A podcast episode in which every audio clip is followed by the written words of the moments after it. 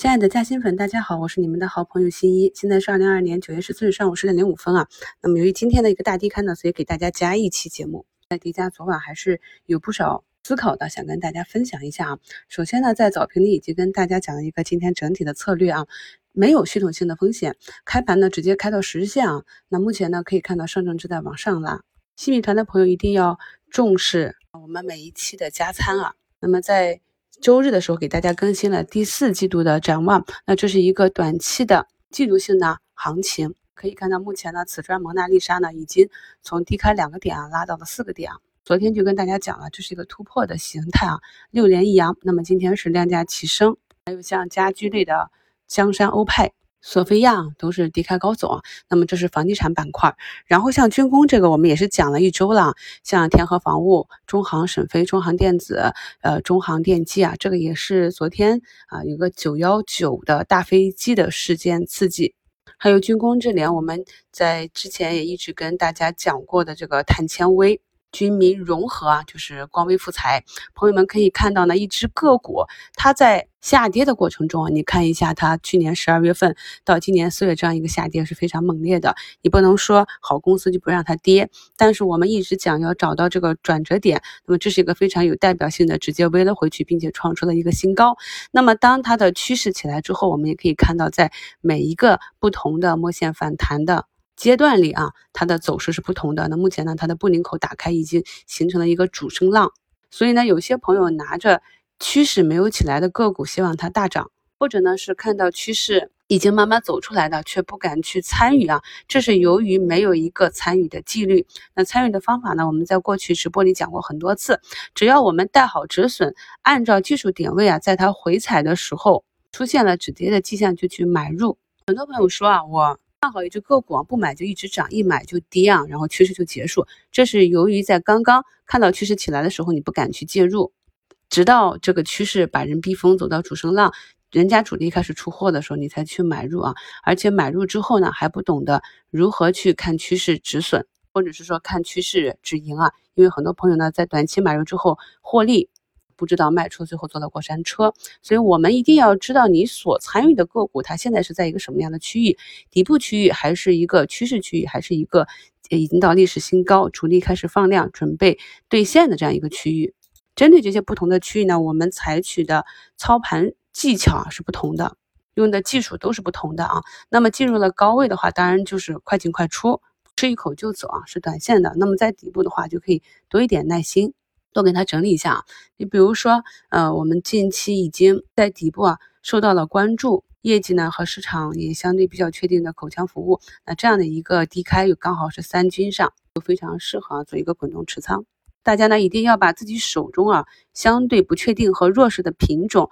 调整到强势的底部刚刚启动的品种上，注意啊，一定是底部。那我跟大家分享的这些呢，基本上都是从底部分享起，分享之后呢，有一些啊。还在继续的寻底，那盘底的过程比较长，并不确定什么时候能够启动。那么大家就可以专注的去听我节目中跟大家讲的，比如今天早评里跟大家写的底部的这几个板块。那目前趋势明显扭转的就是啊房地产啊啊中航系。那么这些也是在近期的节目里跟大家讲很多次了。所以我们看市场上有三千八百多家下跌，只有八百多家上涨。但是我们讲的这几个近期的。板块啊，都是有资金异动的底部板块，表现还是相对比较好的。咱们大资金的朋友呢，就可以把仓位分散开。这些好的公司呢，都是要在逆境的买入。比如说当时出现三聚氰胺的牛奶事件啊，当时被错杀的伊利啊，我们的奶茅台，那还有白酒塑化旗下的茅台啊，当时呃给杀到两百多块啊。长线呢去买入，就是要等待这种逆势。现在的医药股啊，我们要了解他们都是做什么的。C 叉 O 啊，CRO 啊，医疗服务啊，医疗器械呀。那美国那边昨天公布的是要做一个高端生物的研究，那跟我们这边到底能形成短期什么样的影响啊？这些基准的东西要理解之后，才能够有资格说去做一个长线的建仓。那么对于资金量很小的朋友啊，就比如说呢，只有几万的资金啊，刚刚开始进入股市学习，那么有的个股股价比较高啊，都是数百元，买一手两手就满仓了，这种呢，想要去做长线的定投是很难的。所以在咱们学习的这些逻辑和技术中呢，找到一些短期的机会啊，看长做短，慢慢的去积累利润垫，积累经验。这也是这种方法啊。所以一定要根据自己的实际情况去制定自己的投资计划。今天呢还有两件大事啊，一个是中亚的上合组织峰会，还有一个是美国参议院审议的 TW 政策法。所以呢，近期的行情会比较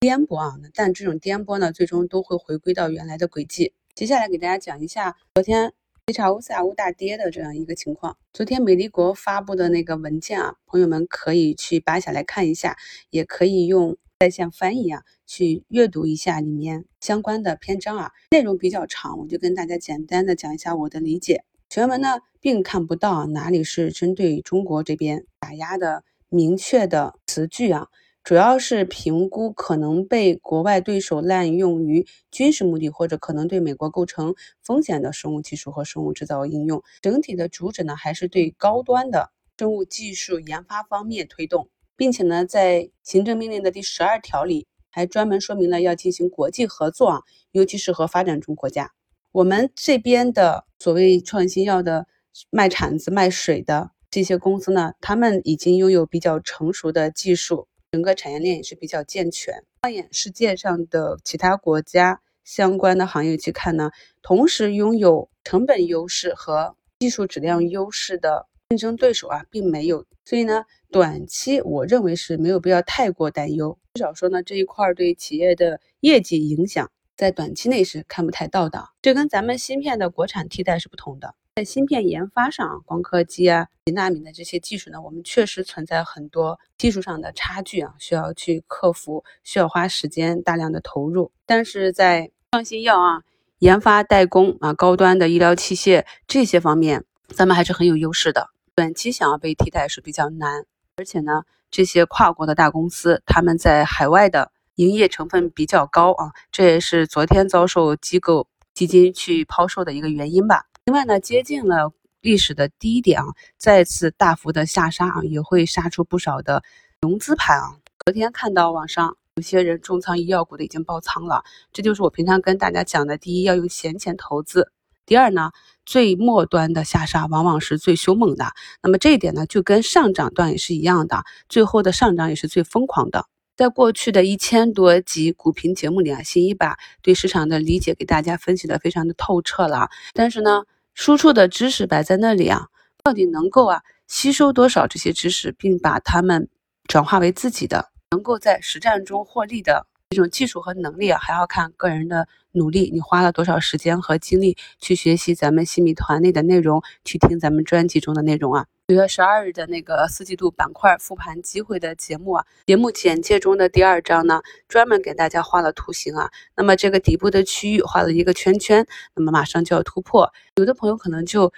习惯啊听别人讲代码、讲个股名，给了图形和板块有这么多的材料，懒得去复盘去挖掘啊。也有非常热心的加薪粉啊，都已经把答案写在评论区了。也懒得去把它整理成一个第四季度重点观察的板块去持续的跟踪啊。我们可以看到，从我们贴图啊，这个瓷砖也是从十三四块啊，今天都已经到达了十六块四毛九的这个位置啊。这两天的收益也有十个点了。所以在同样的市场上啊，有些人就能赚到钱，有些人赚不到啊。我把这期节目呢再贴到本节目中，朋友们可以去听一下，去思考一下，我究竟是怎样。进行日常的复盘，又在复盘啊中啊，从四千多家个股，从几百个板块中找到这么五家公司进行关注。为什么他们的走势能够强于预期？我是从什么样的角度和方式去挖掘他们的？我是希望呢，能够把我复盘选股的方法、这些短线的技巧以及中长线的建仓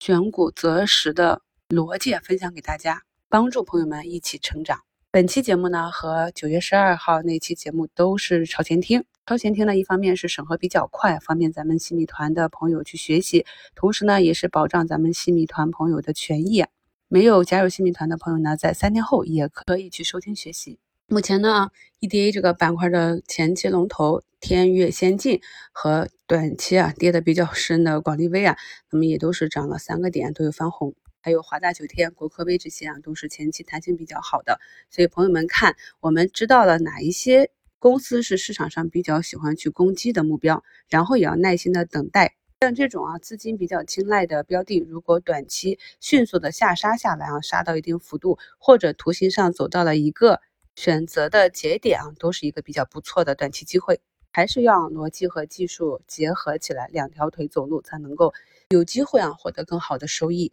因为呢，长期的观察啊，并不是所有的朋友都有耐心在底部沉得住气。看不懂技术的，那么有逻辑、有耐心也可以；没有逻辑、没有耐心又不愿意学技术啊，真的是很难在市场中去生存前进。祝大家交易顺利，我们五平再聊。